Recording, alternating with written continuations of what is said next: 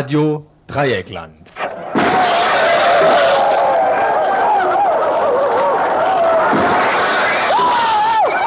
Tagesinfo.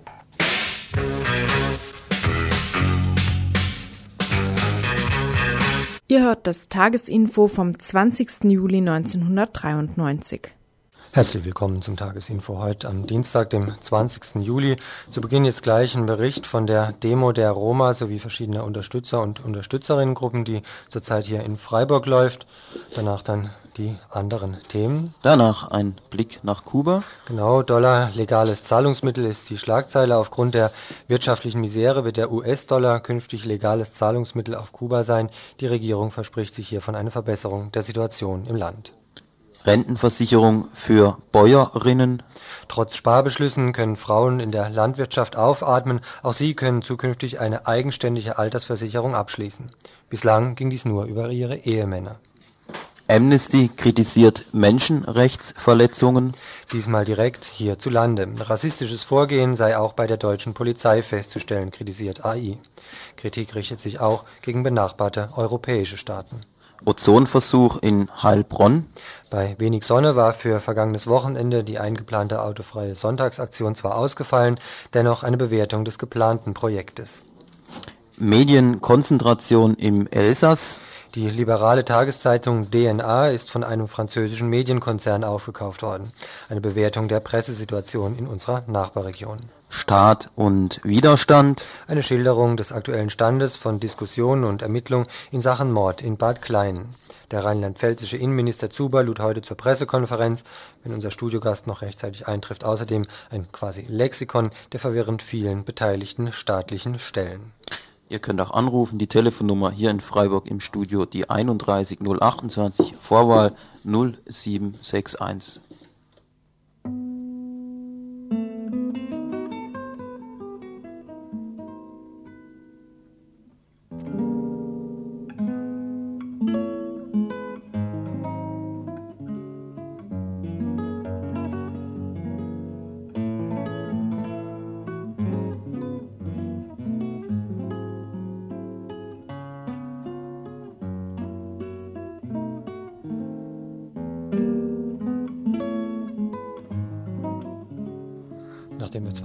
angekündigt haben, wir fängen jetzt gleich mit der, dem Demobericht an. Unser Korrespondent allerdings nicht um zwei nach sechs angerufen hat bisher. Machen wir jetzt einfach weiter mit den, oder fangen wir an mit den anderen Themen. Kuba, unser erstes. Öffentlichkeitswirksam zur Eröffnung des dritten iberoamerikanischen Gipfels, dem Treffen aller Staatschefs der spanisch- und portugiesischsprachigen Länder Amerikas, hat die kubanische Regierung den US-Dollar als legales Zahlungsmittel im Land anerkannt und damit auch den Besitz für Kubaner legalisiert. Künftig wird es also allen Kubanern, nicht nur den ausländischen Touristen, möglich sein, in bestimmten Geschäften mit Dollars Importware einkaufen zu können. Dies teilte der Sekretär des Exekutivkomitees des Ministerrats Carlos Lage in Havanna mit. Dieser seit langem erwartete Schritt der kubanischen Regierung kommt spät, aber nicht zu spät. Vor allem die Angst vor sozialer Differenzierung in Dollarbesitzerinnen und solche, die keine Möglichkeit hatten, ausländische Währung zu erhalten, ließ Havanna bisher davor zurückschrecken. Die dramatische Wirtschaftsentwicklung der letzten Zeit, die zum großen Teil auf die immer noch andauernde und zuletzt noch einmal verschärfte Wirtschaftsblockade der Insel zurückzuführen ist, ließ aber keine andere Wahl. Ein reger Schwarzmarkt hatte auch zuvor schon den Dollar als Parallelwährung akzeptiert. Durch die Legalisierung dieser Praxis wird es nun möglich, die Dollarströme von ausländischen Touristen und die Dollaranweisungen und Geschenke von Exilkubanern in Miami, USA, zumindest nicht an den Staatskassen vorbeifließen zu lassen. Der kubanische Ökonom und Philosoph Carlos Tablada vom Centro Felix Varela in Havanna der kürzlich im Rahmen einer Vortragsreise vor knapp einer Woche in Freiburg Station machte, schildert die Lage folgendermaßen. Hoy por hoy en Cuba hay dos economías y hay dos monedas nacionales, el peso y el dólar. Heute gibt es in Kuba äh, zwei Wirtschaftssysteme und zwei Währungen, den Peso und den Dollar. Y se va a incrementar esta realidad. Und äh, äh, diese, das Also diese Widersprüche werden zunehmen. Y el gobierno cubano tiene una sola opción, Und äh, die kubanische Regierung hat, hat da nur eine Handlungsmöglichkeit, a menos que quiera convertir a Cuba en una gran cárcel, wenn sie nicht Kuba in ein großes Gefängnis ver ver ver verwandeln will. que es legalizar la tenencia de divisas por parte de los cubanos. Ähm, sie muss äh, äh, unbedingt den Besitz von äh, Devisen legalisieren. Ya se discutió esto en la sesión del Parlamento de Cuba, del Parlamento cubano de junio. Das wurde im Juni bereits im äh, Parlament diskutiert. Y yo pienso que no debe demorarse mucho que, se lega- que, que surja la ley legalizando la tenencia de divisas para todo tipo de cubanos. Ich glaube, dass es nicht mehr lange dauert, bis jedem Kubaner erlaubt wird, Devisen zu besitzen. Es, entre otras, formas, es, entre otras, eh, otro modo, eh, no, pienso que es el mejor modo para combatir el mercado negro, que es una realidad. Das wäre die beste Möglichkeit, den Schwarzmarkt äh, zu bekämpfen, der eine Realität ist. Y acabar con los intermediarios, Und mit äh, den Zwischenhändlern o disminuir aufzuräumen su papel. oder ihre Rolle in der Wirtschaft äh, einzudämmen. Eso no tiene remedio. Ähm, also eine andere Möglichkeit gibt es nicht. Además, es de- pienso que debemos propiciar la entrada de divisas de forma masiva de las, de las familias de los cubanos que viven en Estados Unidos y en otros países capitalistas. Außerdem äh, müssen wir äh, zulassen, äh, dass äh, die ähm, äh, äh, Familienangehörigen von Kubanern, ähm, die in, in den USA oder in anderen Ländern leben, Es- in beliebigem Umfang Devisen nach Hause schicken. Esas divisas actualmente no están entrando por dos razones.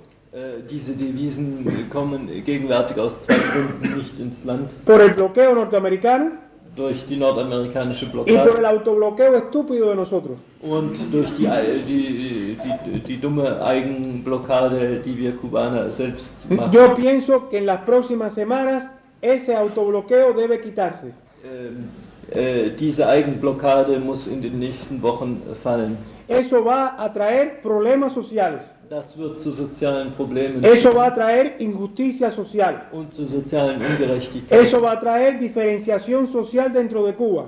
Das wird äh, zu einer sozialen Differenzierung innerhalb Kubas. Pero va a ser un mal menor.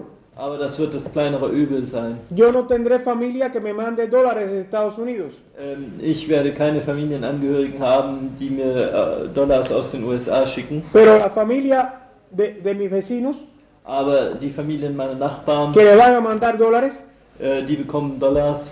la familia de al lado va con esos dólares va a comprar alimentos Ähm, ähm, also meine Nachbarn gehen mit diesen Dollars äh, Lebensmittel no en el mercado negro, nicht auf dem schwarzen Markt, sino en tiendas estatales. sondern in staatlichen Y Läden. con los dólares que se recauden en esas tiendas, Und mit den Dollars, die in diesen Läden eingenommen werden, mi familia que no recibe dólares de Estados Unidos, kann meine Familie, die keine Dollars aus den USA erhält, el Estado cubano le podrá comprar comida y medicinas. kann ähm, meiner Familie kann dann der kubanische Staat äh, Lebensmittel und Medikamente zur Verfügung Es stellen. un mal menor, pero imposible de- de- en esta fase de evitarlo. Das ist äh, in dieser äh, gegenwärtigen Phase das kleinere Übel und es ist äh, nicht möglich. ihn Si no lo aufzuhalten. hacemos, si no lo hacemos, estamos condenando al pueblo cubano al hambre y a la muerte de hambre y de enfermedades. Wenn wir das nicht machen, verurteilen wir das kubanische Volk zum Hunger und äh, dazu, an nicht behandelten Krankheiten zu sterben. No es lo mismo, no es lo mismo morir, no es lo mismo morir defendiendo ante una agresión norteamericana Und es ist nicht das Gleiche, wenn man im Kampf gegen eine nordamerikanische Invasion stirbt, que morirnos por no ser flexible e irnos adaptando a la realidad. äh, oder wenn man stirbt, weil man nicht flexibel ist und sich nicht der Realität anpasst. Ihr hört das Tagesinfo vom 20. Juli 1993.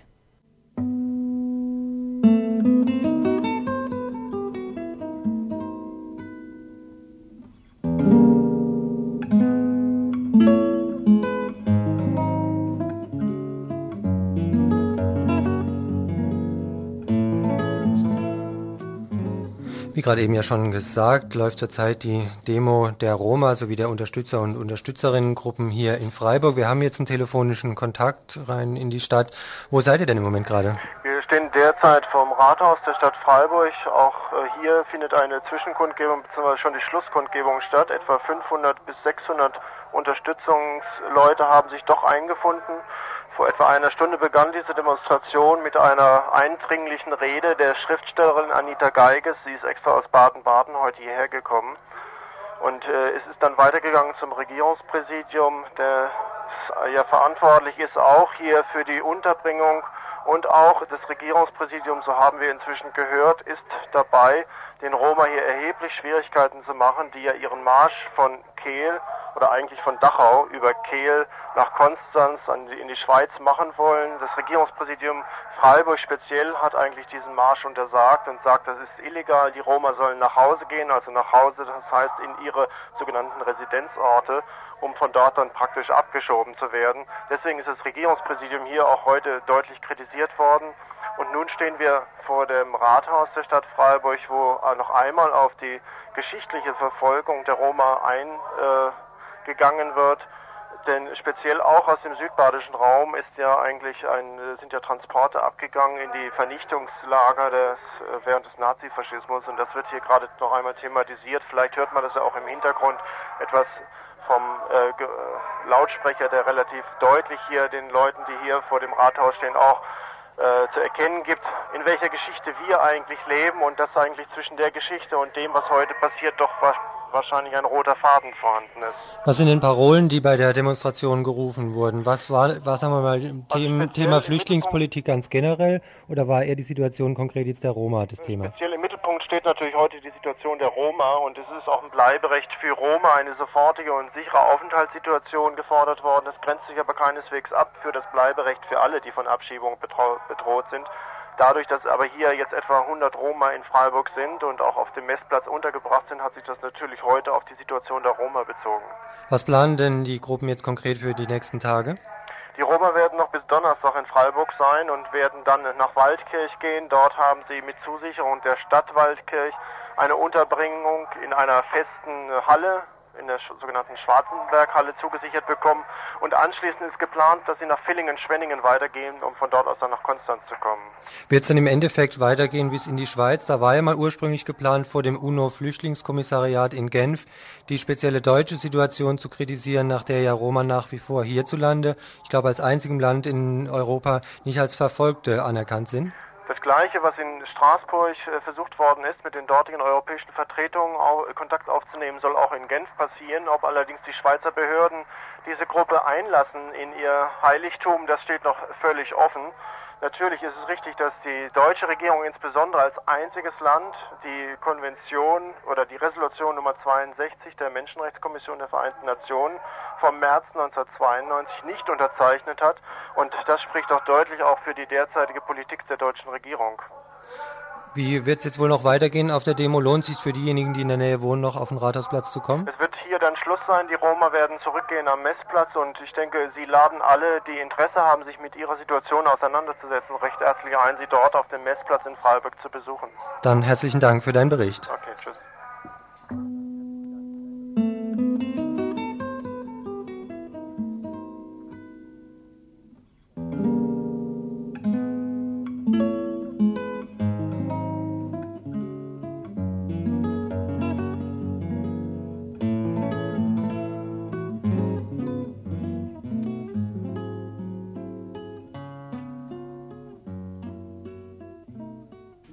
Am heutigen Dienstag hat die Regierung die seit Jahren diskutierte Agrarsozialreform verabschiedet. Im Mittelpunkt steht hierbei die Einführung einer Altersversicherung für in der Landwirtschaft beschäftigte Frauen. Bisher erhielt auch die Ehefrau eines Landwirtes zu dessen Lebzeiten keine Rente.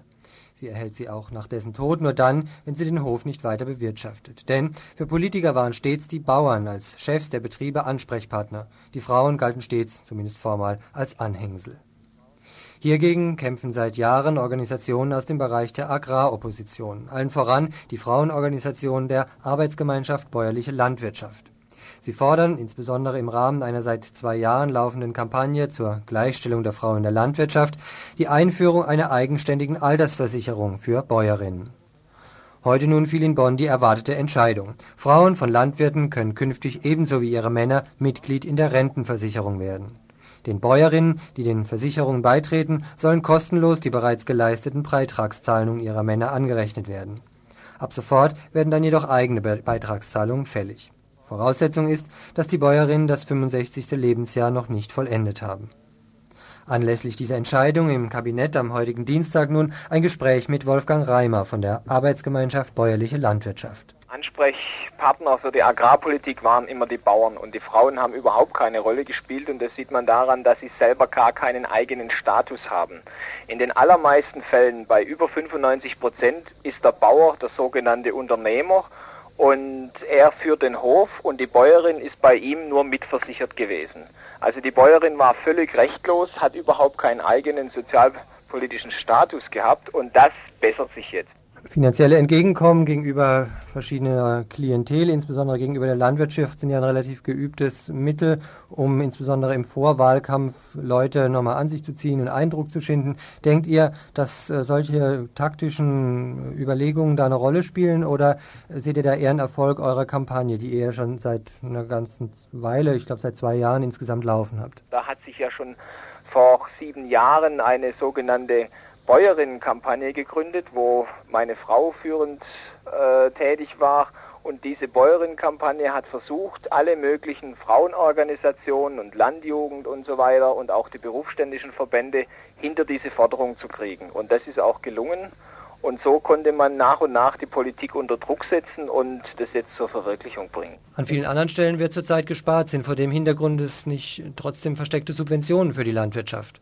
Man hätte die Regelung klüger treffen können. Man hätte nämlich an ein auslaufendes Programm, nämlich diese Ausgleichszahlung für frühere Währungsbenachteiligungen, also dieses Programm hätte man umwandeln können und hätte das total äh, subventionsneutral finanzieren können, diese Rente. Das ist leider nicht gemacht worden. Das wäre ein Beispiel, wie man äh, also Geld hätte sparen können und trotzdem diese Rente einführen könnte. Nochmal andersrum gefragt, wie war es denn bisher? Hat sich bisher denn die Altersversicherung in der Landwirtschaft getragen? Es ist von staatlicher Seite äh, von vornherein äh, dazu beigetragen worden. Und zwar hängt es damit zusammen, dass das ja eine sehr junge Rente ist. Die Altersrente der Landwirtschaft, die gibt es ja noch nicht so sehr lange. Und von daher wurde da vom Staat auch mit dazu beigetragen, weil ja kein Kapitalstock da war, als das eingeführt wurde. In der Ex-DDR war die Situation der landwirtschaftlichen, landwirtschaftlichen Produktion in den vergangenen 40 Jahren ja vollkommen anders. Riesige LPGs haben dort die landwirtschaftliche Produktion bestritten. Wodurch ist denn die Situation der Landwirtschaft in der Ex-DDR jetzt gekennzeichnet? Es werden nach wie vor viele LPGs bankrott gehen, auch wenn sie jetzt anders firmieren. Und zwar deswegen, weil die landwirtschaftlichen Erzeugerpreise so tief sind im Durchschnitt, dass man normale Arbeiterlöhne eigentlich nicht zahlen kann. Das ist ja immer diese Sache gewesen, weshalb sich der bäuerliche Familienbetrieb hält, egal wie schwierig die Bedingungen sind. Der schnallt den Gürtel enger, da arbeiten die Leute länger und auch mit wenig Lohn.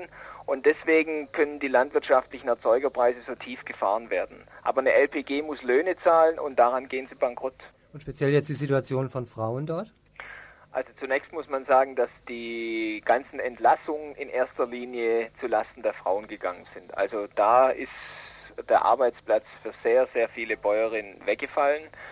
Jetzt die noch als ähm, Arbeiterinnen in der LPG verblieben sind, die haben ein Wahlrecht bei der Agrarsozialversicherung. Sie können entweder weiter in der gesetzlichen Rentenversicherung bleiben, weil sie ja den Status einer Arbeitnehmerin haben, oder aber Sie können wählen, ob Sie in die landwirtschaftliche wollen, wenn Sie beispielsweise als private Landwirte einen neuen Betrieb anfangen. Dann können Sie natürlich auch in die landwirtschaftliche gehen, aber die meisten werden natürlich in der gesetzlichen bleiben, weil das für sie günstiger ist. Ein Anachronismus ist nun also in Bonn heute, wenn auch aus wahltaktischem Kalkül, abgeschafft worden. Die Frauen von Landwirten können künftig ebenso wie ihre Männer Mitglied in der Rentenversicherung werden.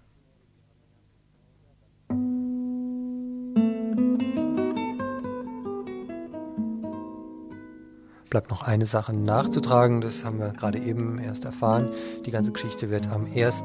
Januar 1995 erst in Kraft treten.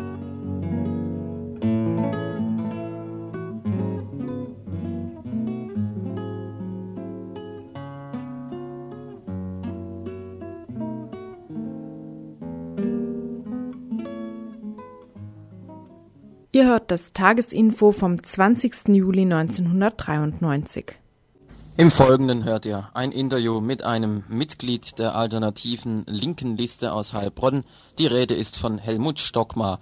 Ja, Helmut Stockmar ist Mitinitiator eines Modellversuches, der nun schon zum vierten Mal gescheitert ist. Und zwar am Wochenende hätte er stattfinden sollen, dieser Modellversuch. Und zwar ist er gescheitert, weil es kein Ozon in Heilbronn gibt. Wetterbedingt nämlich. Ozon, wir wissen es alle, wird ja produziert, zumindest Ozon in der Bodenhöhe, durch Sonneneinstrahlung. Ja, nee, die Sonneneinstrahlung wird es nicht produziert, sondern durch die vielen, vielen Autos und Industrieabgase. Und dann kommt die Sonne und dann gibt es Ozon. Ja, ja, im folgenden Interview werdet ihr dann noch Näheres zu diesem Versuch erfahren. Vorweg sei nur gesagt, geplant war Folgendes. Und zwar sollte einmal festgestellt werden, ob ähm, durch eine Einschränkung der Auto- und also des Fahrverkehrs beziehungsweise der Autoemission durch ein durch eine Einschränkung des Fahrverkehrs beziehungsweise eine Einschränkung der Industrieabgase, ob eine solche Einschränkung der Emissionen eine, die Ozonkonzentration herabsetzt. Also sprich, ob es irgendwie Sinn macht, Fahrverbote zu erlassen, um so die Ozonkonzentration herabzusetzen. Macht ja im ersten Augenblick auch Sinn. Ja, und dazu haben wir heute mit Helmut Stockmar, mit Besagtem, ein Interview geführt, ähm, das, das nun im Folgenden über Sinn bzw. Unsinn eines solchen Modellversuchs und darüber, inwieweit es ja sinnvoller wäre, vielleicht grundsätzlicher etwas an diesem Verkehrskonzept, an diesem Ozonhaften zu ändern, ja, inwieweit das Sinn macht. Dazu nun das Interview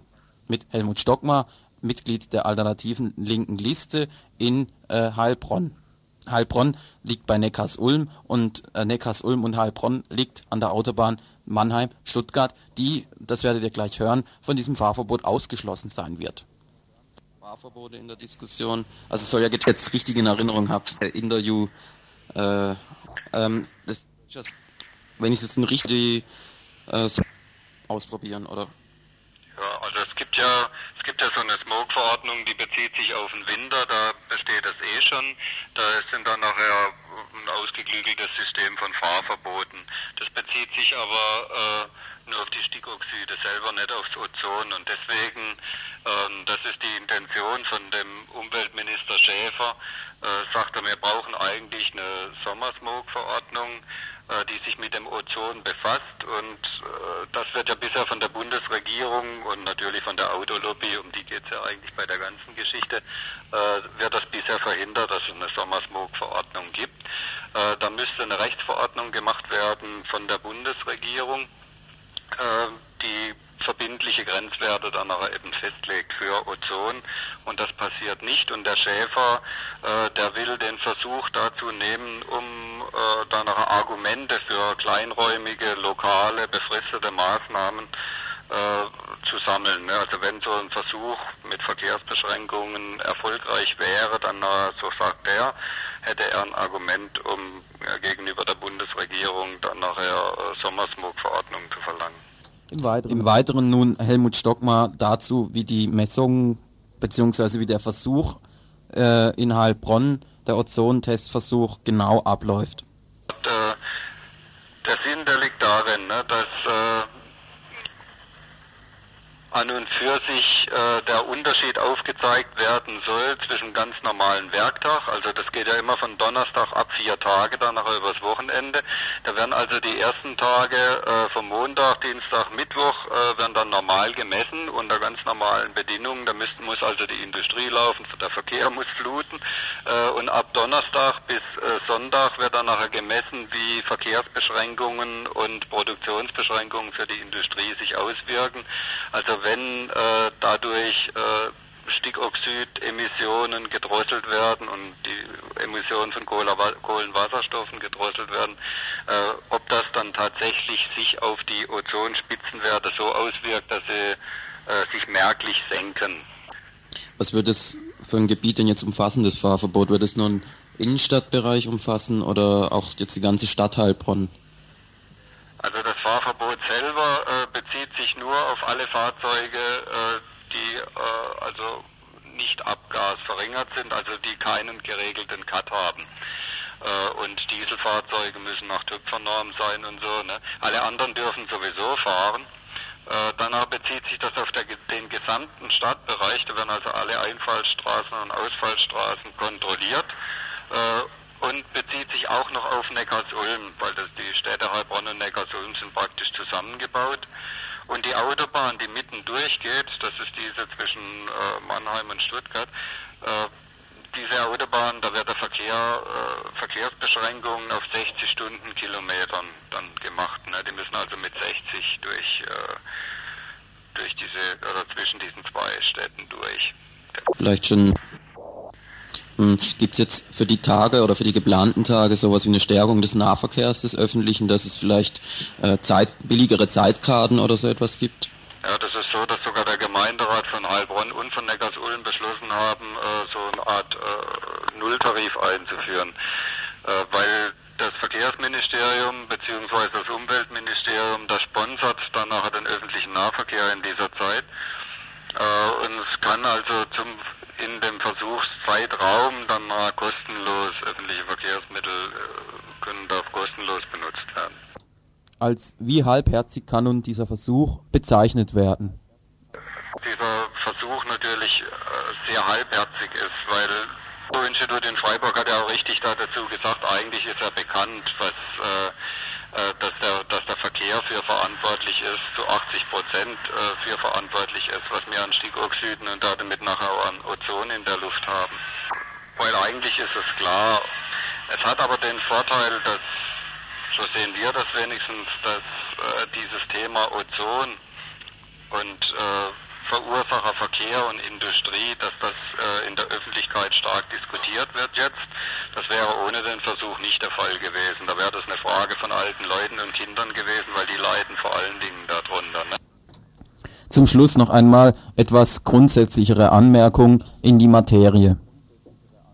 Dass man also eine, eine Smog-Verordnung braucht mit 120 Mikrogramm als, als Höchstwert das ist äh, zweifellos so und das muss auch schnell kommen. Hat aber dann eben die Konsequenz, dass im, in großen Umfang Industriegebiete faktisch stillgelegt werden und deswegen traut sich da natürlich niemand dran.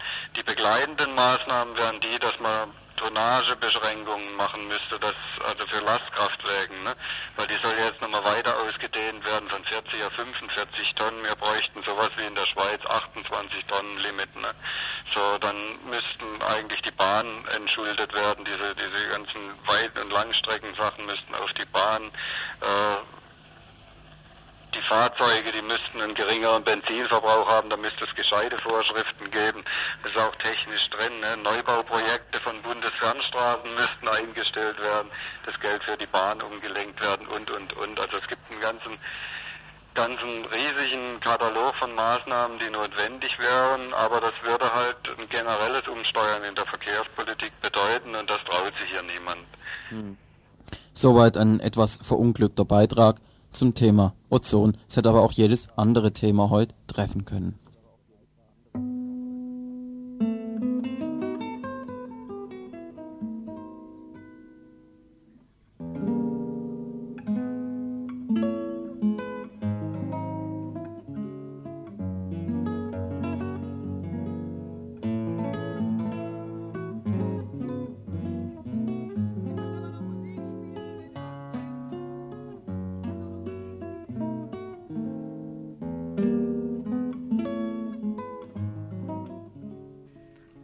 Das Tagesinfo vom 20. Juli 1993.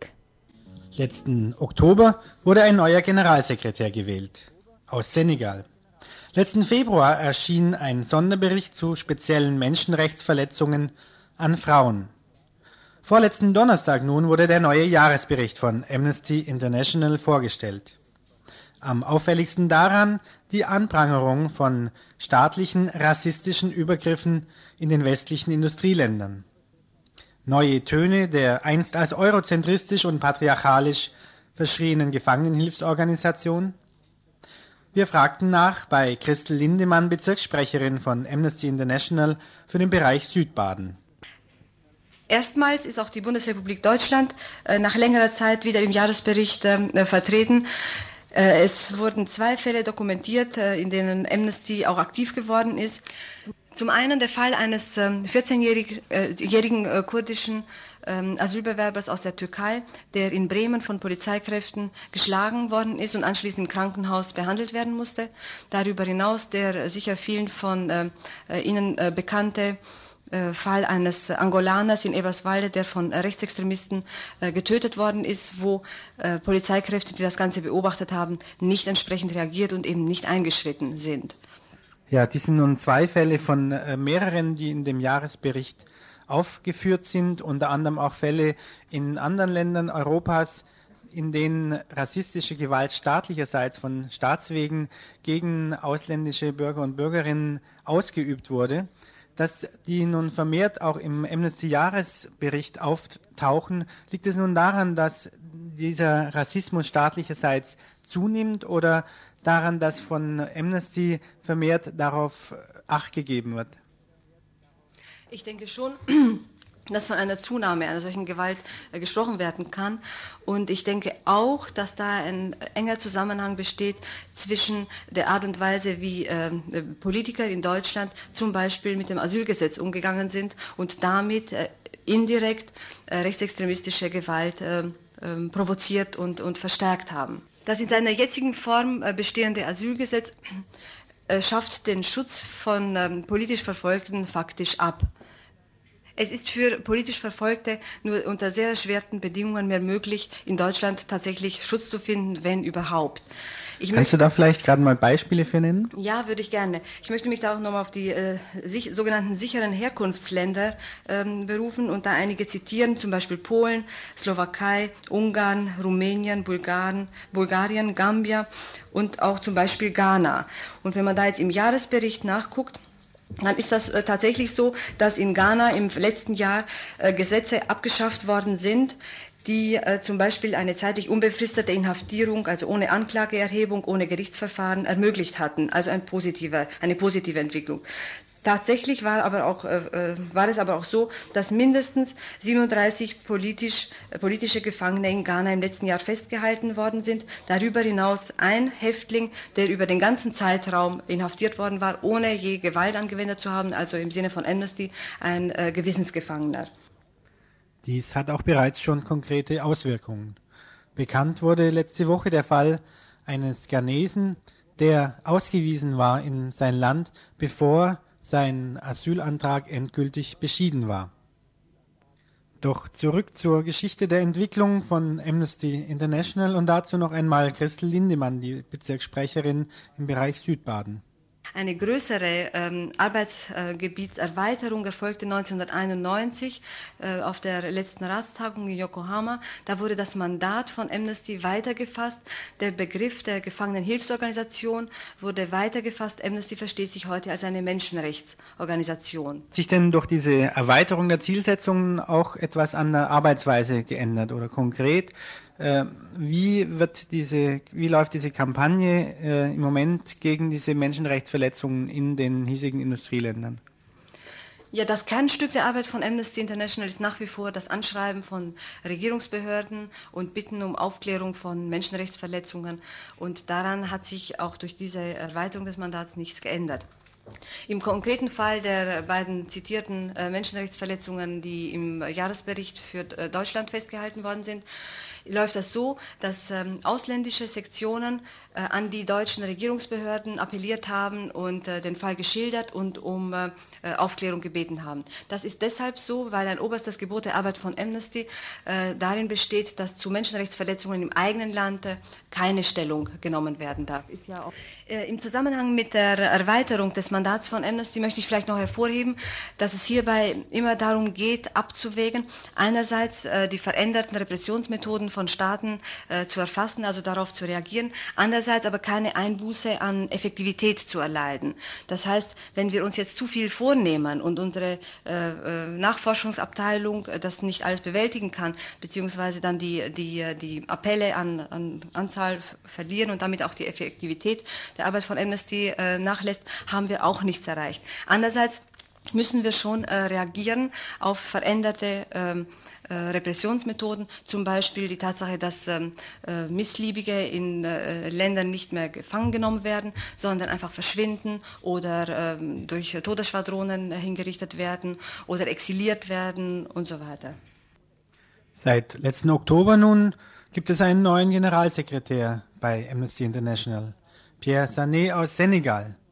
Ist dies nun der Ausdruck eines Umbruchs bei Amnesty oder aber erst der Beginn von Veränderung im eurozentristischen Denken der Organisation?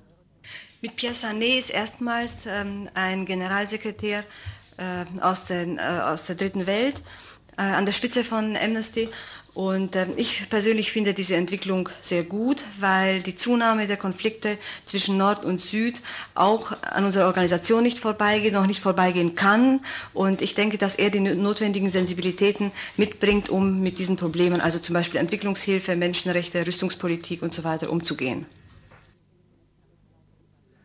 Doch auch sexistische Übergriffe und Menschenrechtsverletzungen, Folterungen treten immer mehr ins Blickfeld von Amnesty International. In der letzten Zeit äh, sind Menschenrechtsverletzungen speziell an Frauen vermehrt äh, bekannt geworden. Tatsache ist auch, dass viele Fraueninitiativen sich diesem Thema zuwenden.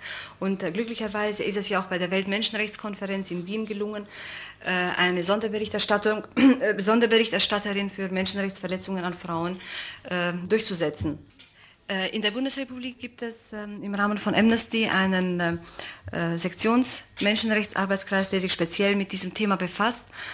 Und auch auf ähm, internationaler Ebene wird, wird diesem Bereich zunehmend Bedeutung beigemessen, wobei ich hervorheben ähm, möchte, dass das ein sehr empfindlicher Bereich ist und dass es sehr häufig Schwierigkeiten bei den Recherchen in, diesbezüglichen Recherchen gibt. Zum Beispiel bei der Kampagne, die wir in, na, zu Indien gestartet hatten, war es des Öfteren so, dass Frauen ihren äh, persönlichen Fall nicht geschildert haben wollten, aus Angst vor Repressionen in ihrer unmittelbaren ähm, äh, Nachbarschaft, Bekanntschaft, Freundschaft und Verwandtschaft. Kannst du noch ein paar Worte zu den Arbeitsschwerpunkten der Freiburger Gruppe hier erzählen?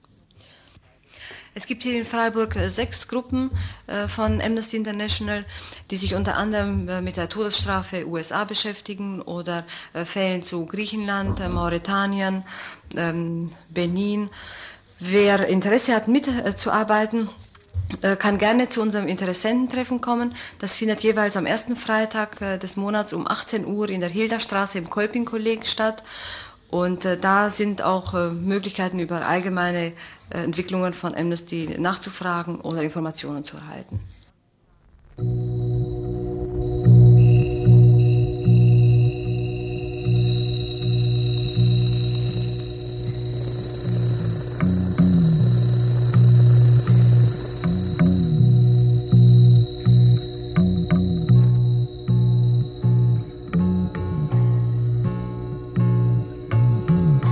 À mon enterrement, j'aurai des chevaux bleus, des dingues et des pops, aux sabots de guitare, des chevaux pleins de fleurs des champs, dedans leurs yeux, hennissant des chansons de nuit, quand y en a marre. J'aurai des mômes de passe, ceux que j'ai pas fini, des filles de 12 ans qui gonflent sous l'outrage, des chinoises, des russes, des nordiques remplis, des rues décapitées par des girls de passage. À mon enterrement, et je ferai l'amour avec le croque-mort, avec sa tête d'ange et ses 18 automnes, 12 pour la vertu et 6 mourant au port quand son navire mouillera comme une aumône. À mon enterrement, j'aurai un cœur de fer et me suivrai tout seul sur le dernier bitume, lâchant mon ombre enfin pour me mettre en enfer dans le dernier taxi tapinant dans la brume. À mon enterrement comme un pendu tout sec, perforé de corbeaux à mon enterrement. Je gueulerai quand même, j'aurai l'ordinateur facile, avec les mots des cartes perforées, me perforant le thème. Je mettrai en chanson la tristesse du vent quand il vient s'affaler. Sur la gueule des pierres, la nausée de la mer, quand revient le jusant et qu'il faut de nouveau descendre et puis se taire à mon enterrement. Diejenigen, die die ganze schnelle Spielzeit gerade eben erkannt haben, dass es Leo Ferré ist, das sind wohl hartgesottene Fans und ich entschuldige mich bei denen insbesondere und äh, ganz herzlich. Ähm, die können aber morgen mehr von Leo Ferré hören. Mittwoch 14.30 Uhr, da machst du was Spezielles, Josef, sag kurz. Ja, von 14.30 Uhr bis 15.30 Uhr im Rahmen der internationalen Musik ist geplant ein Hommage an Leo Ferré. Leo Ferré, der am 14. Juli, also vor ein paar Tagen, Gestorben ist Leo Ferré, der anarchistische Liedermacher, Poet und Schriftsteller.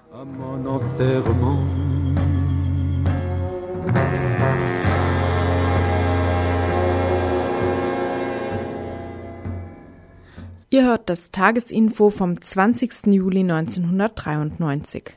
In dem politischen Schmierenstück mit dem Titel Bad Klein ist heute ein weiterer Akt vorgetragen worden. Ort der Handlung Mainz.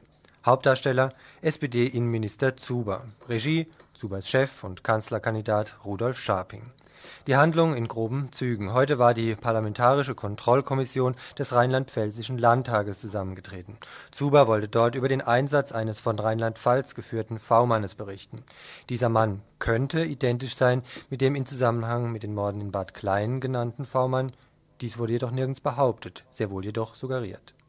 Um 11 Uhr dann der zweite Akt. Innenminister Zuber bittet zur Pressekonferenz. Auf mehreren Seiten Text gibt Zuber eine Erklärung ab, die oberflächlich betrachtet besser zu einem evangelischen Kirchentag als zu dem aktuell gespielten Stück passt. Ein Zitat. Wir gehen heute den ungewöhnlichen Weg, über Einzelheiten einer nachrichtendienstlichen Operation die Öffentlichkeit zu informieren. Auf der nächsten Seite dann bereits das Ende von Glasnost und das Bedauern der versehentlichen Offenheit. Zu dieser Offenheit zwingen uns zahlreiche Informationen der letzten Tage und Wochen, die offensichtlich durch Geheimnisverrat an die Öffentlichkeit geraten sind. Bürger und Bürgerinnen bekommen derzeit den Eindruck, die Behörden versuchten zu verheimlichen und zu vertuschen. Ich will nun meinen Beitrag dazu leisten, diesen Eindruck zu widerlegen. An dieser Stelle angelangt sind wir gespannt, was nun folgt. Bei genauerem Hinsehen nichts allzu Spektakuläres, leider. Zuber berichtet, dass der rheinland-pfälzische Verfassungsschutz jahrelang einen V-Mann in der autonomen und antiimperialistischen Szene im Rhein-Main-Gebiet geführt hat. Nichts Spektakuläres, deshalb, weil von Spitzeln in der Szene ohnehin auszugehen ist, dass ein Telefongeheimnis vielleicht beim Anschluss des Tante-Emma-Ladens um die Ecke gewahrt wird, ist durchaus anzunehmen. Dass der Staat alles in Bewegung setzt, um für ein für ihn Interessantes auszuschnüffeln, ist dagegen nicht erst bekannt seit der kürzlichen Enttarnung von einem ganzen Dutzend Spitzel hier in Baden-Württemberg. Zu den Aktivitäten des V-Mannes schreibt also Zuber. Anfang 92 war der V-Mann in der Unterstützerszene der RAF so weit vorgedrungen, dass Kontakte mit der Kommandoebene möglich erschienen. Abgesehen davon, dass hier nur nochmal das unhaltbare, aber unaufhörlich gestreute Konstrukt von der Kommando und anderen RAF-Ebenen gestreut wird, besagt dies und der Folgetext nicht viel, außer, wie gerade gehört, dass Kontakte möglich erschienen. Oder auch im Umgang mit Informationen von Informanten ist große Vorsicht geboten, was den Wahrheitsgehalt der Informationen angeht. Deshalb war abzuklären, ob sich der V-Mann mit solchen Kontakten nur brüstete. Ähnlich wird ein Treffen des V-Mannes in Paris geschildert, auch hier jedoch nichts als Fragezeichen. Es gab Anzeichen, dass es sich bei, den getroffenen Person, bei der getroffenen Person um Birgit Hogefeld gehandelt haben könnte. Mit viel Aufwand soll dann ein Treffen des V-Mannes mit der vermeintlichen Birgit Hogefeld observiert werden. Aufgrund von Sicherheitsvorkehrungen der, wie Zuber schreibt, ungenannten Zielperson tappten die Verfassungsschützer jedoch ins Leere. Sie erfuhren genauso wenig wie wir heute aus Zubers seitenlanger Presseerklärung. Vielleicht noch, dass der rheinland-pfälzische Innenminister Zuber einen eidesstattlichen Schwur abgab. Ich habe Herrn Ministerpräsidenten Scharping über die Tatsache, dass der rheinland-pfälzische Verfassungsschutz einen geheimen Informanten im RAF-Umfeld führt, erstmalig am 4. Juli 93 informiert. Wie gesagt, die Existenz der V-Leute wird auch Sharping nicht sonderlich erstaunt haben. Und dabei wollen wir es jetzt auch erstmal lassen. Morgen gibt es wahrscheinlich neue Enthüllungen, Erklärungen, Mitteilungen und wir werden auch danach genauso informiert und desinformiert sein, wie wir jetzt. Ganz grundsätzlich, und darum soll es uns jetzt eher gehen, scheint das Verhältnis verschiedenster staatlicher Instanzen reichlich schief zu liegen. Aufklärungsarbeit bei einem Mord, und der hat ja nun allen Wahrscheinlichkeit nach in Bad Kleinen stattgefunden, sollte schließlich die Justiz leisten. Der sind jedoch sämtliche Hände gebunden, wenn staatliche Stellen Mauern und Sperrerklärungen verfügen. Auch die Rolle von Politikern wird von denen ganz gänzlich anders wahrgenommen, als es ihr Verfassungsauftrag ist. Wegen all dieses Durcheinanders, auch wegen der vielen Stellen, Zuständigkeit, Nichtzuständigkeiten, haben wir jetzt einen Studiogast hier bei uns äh, eingeladen. Er ist Rechtsanwalt mit politischen Prozessen seit Jahren vertraut. Und vielleicht können wir jetzt in einem kurzen Gespräch gegen Ende des heutigen Infos etwas mehr Klarheit in diese ganze Angelegenheit, zumindest was die Zuständigkeiten angeht, bringen. Hallo erstmal Jens, schön, dass du gekommen ja. bist. Auch hallo. Wir können wohl, müssen wohl von einem Mord in Bad Kleinen ausgehen. Wenn wir da mal ganz, an, ganz einfach einsteigen, wer ist denn nach einem Mord erstmal die Instanz, die als erste ähm, von formal juristischen Prozedere aktiv werden müsste? Also die erste Frage ist eigentlich, ob sich das überhaupt auseinander halten lässt. Äh, es gibt, das will ich vorausschicken, äh, ein sogenanntes Zusammenarbeitsgesetz, was die Behörden mal irgendwann, Verfassungsschutz, Landeskriminalämter und so weiter, irgendwann dazu verpflichtet hat, zusammenzuwirken und sich aufeinander zu beziehen.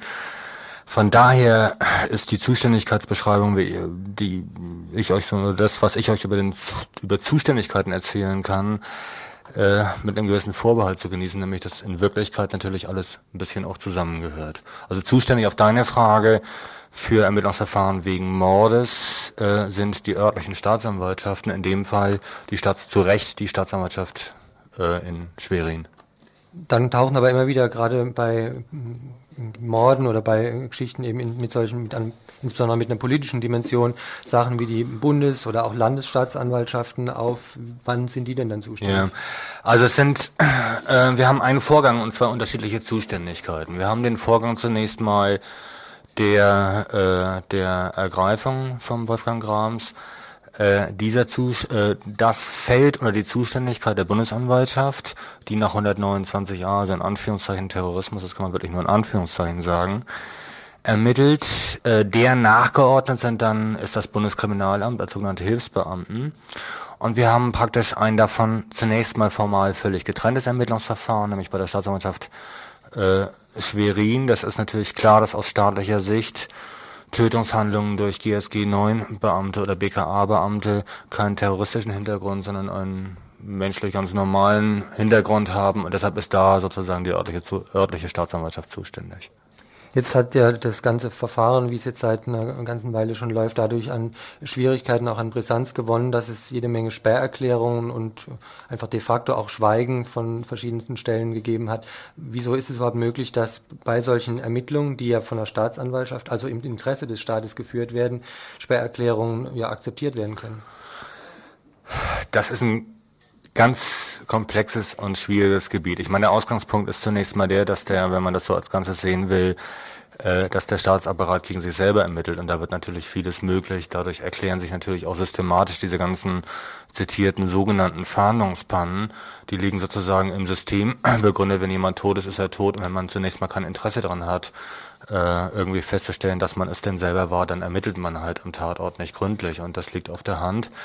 Sperrerklärung ist ein Instrument, äh, derer sich die Innenministerien bedienen können, wenn sie die ihnen nachgeordneten Polizeibehörden, also man muss immer unterscheiden, Innenministerium, Polizei, Justizministerium, Justiz, äh, also Sperrerklärung ist ein Instrumentarium der Innenministerien, um zu verhindern, äh, dass äh, im Interesse des Wohles des Staates und des Landes und sonst was zu verhindern, dass Polizeibeamte Aussage machen. Mit dem äh, mit der formal juristischen Begründung, es könnte entweder das äh, Leben des, es kommt bei V-Männern sehr oft vor, das Leben des V-Mannes bedroht sein, wenn seine Identität dadurch erhellt werden könnte oder es könnten staatliche Interessen in irgendeiner Art und Weise gefährdet sein. Und das ist das, was natürlich jetzt behauptet wird, damit die ganze Geschichte nicht auf den Tisch kommt.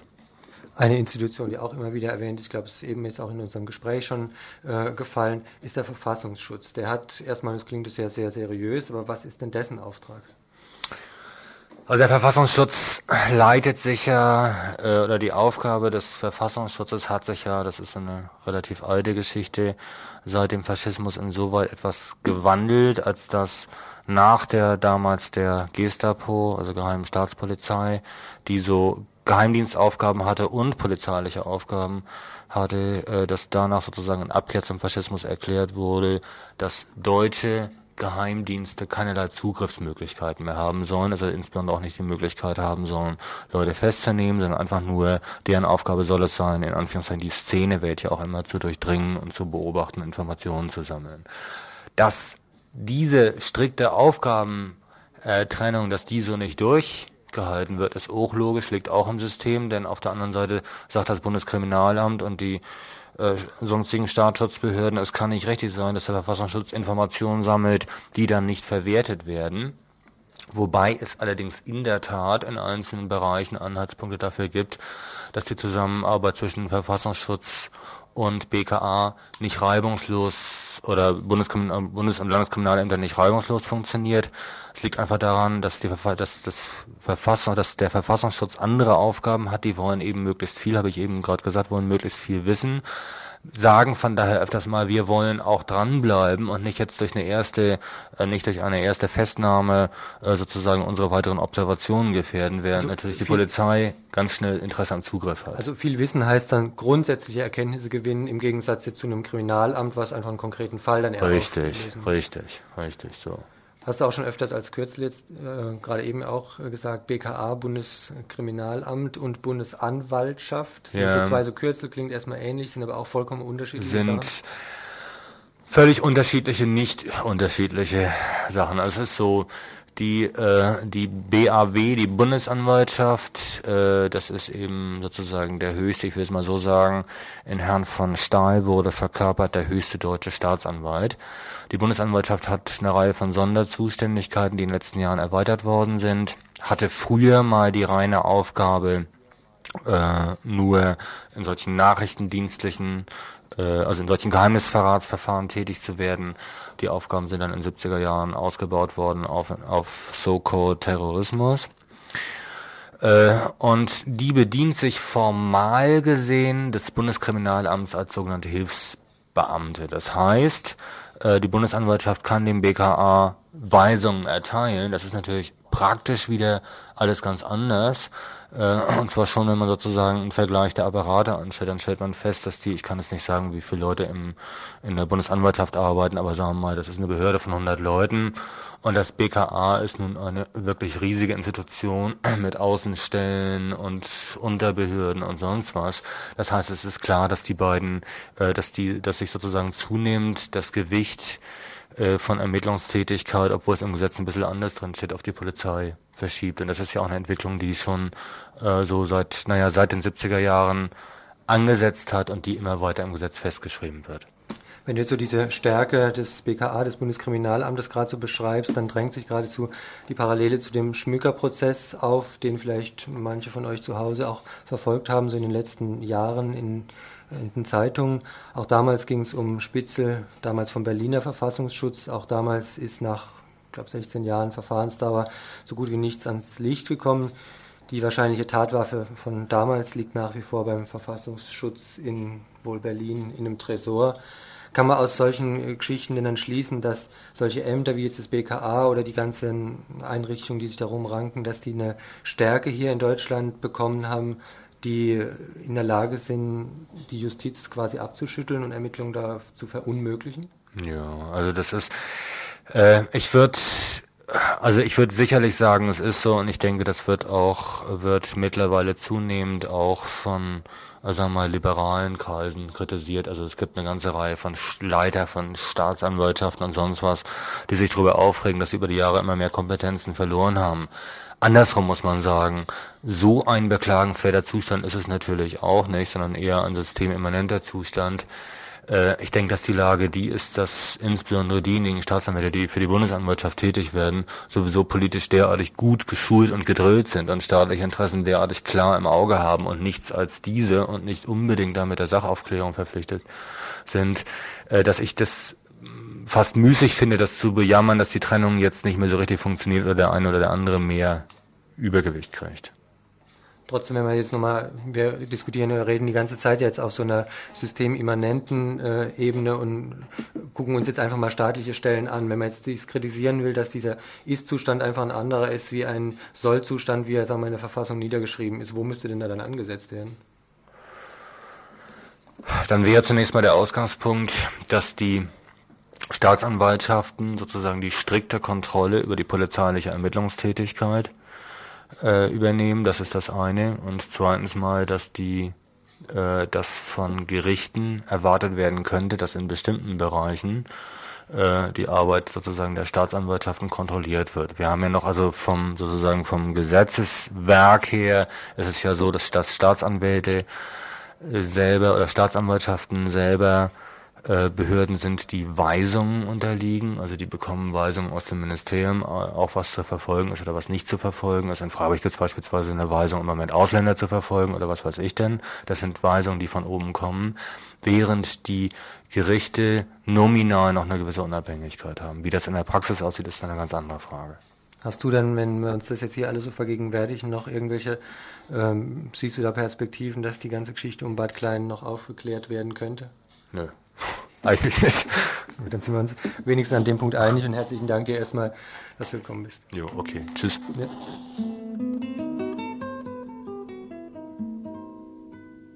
Ihr hört das Tagesinfo vom 20. Juli 1993.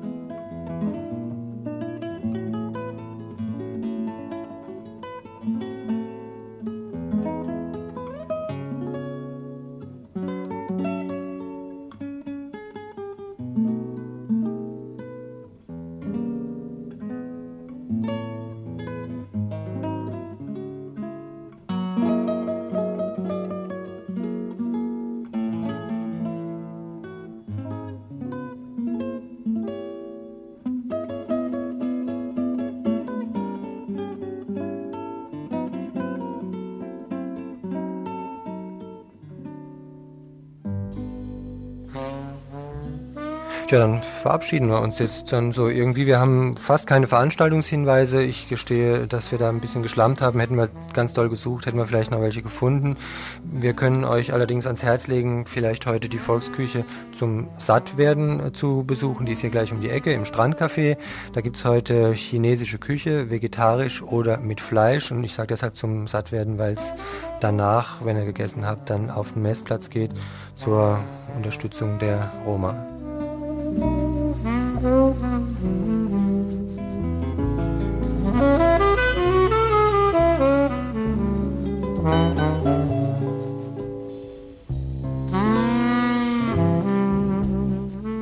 Dann sagen wir Tschüss. Es geht gleich weiter mit Radio International. Ach, ich könnte euch noch sagen, dass es eine ganz interessante Frauensendung später noch zu hören gibt. Heute Dienstag um 20 Uhr oder morgen in der Wiederholung um 12.30 Uhr. Just Be Good to Me, Lesbenlust in Kurzgeschichten in der ersten Stunde, in der zweiten Stunde Girls, Girls, Girls, Mädchenbands der 50er und 60er Jahre. Das vom Frauenlesbenradio. In diesem Sinne sagen wir Tschüss. Verantwortlich waren zum Beispiel Andreas, der Freitag und der Paul. Wir sagen Tschüss. Bis übermorgen zum. Ja, Mensch, da war die Kassette nicht zurückgespult. Zum Info. Tschüss.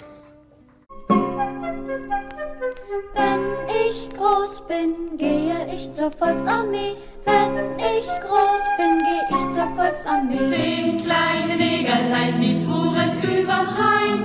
Das eine ist ins Wasser gefallen, da waren's nur noch neun. Und wenn ich könnte, würde ich die Zeit um viele, viele Jahre zurückspulen. Ich fahre einen Panzer, ratata, ratata, ich fahre einen Panzer, ratatatata. Ein klein, zwei klein, drei klein, vier klein, fünf allein. Sechs klein, sieben klein, acht klein, neun klein, zehn klein, Ningerlein.